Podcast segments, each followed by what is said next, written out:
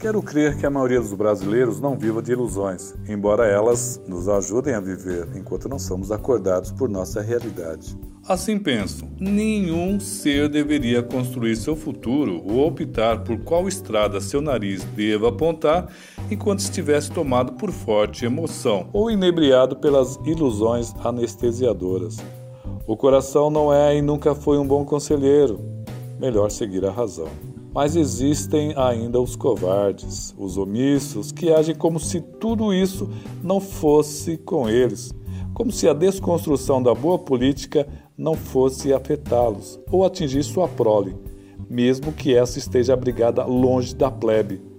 A esses inertes lembro que até Deus odeia covardes. Paulo de Tarso escreveu para que o povo fosse quente ou frio, mas nunca morno, pois se assim fosse, Deus iria vomitá-los. Destaco ainda os de má fé que sabe muito bem as consequências de um embate dessa magnitude em um pleito eleitoral. Esses seriam os soldados da desordem, pagos com dinheiro manchado de fome e desesperança, ou o herdeiro dos despojos dessa guerra insana que vem sendo construída desde antes da queda da presidente Dilma. As discussões sobre Bolsonaro e Haddad não vão terminar bem. E não precisamos ser profetas para saber que, ganhando A ou B, no dia seguinte não será dos mais tranquilos.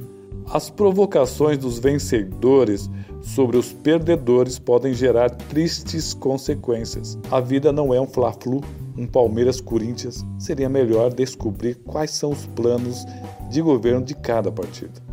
Não duvide, você pagará caro por suas ações impensadas, por seus atos friamente calculados ou por sua omissão covarde.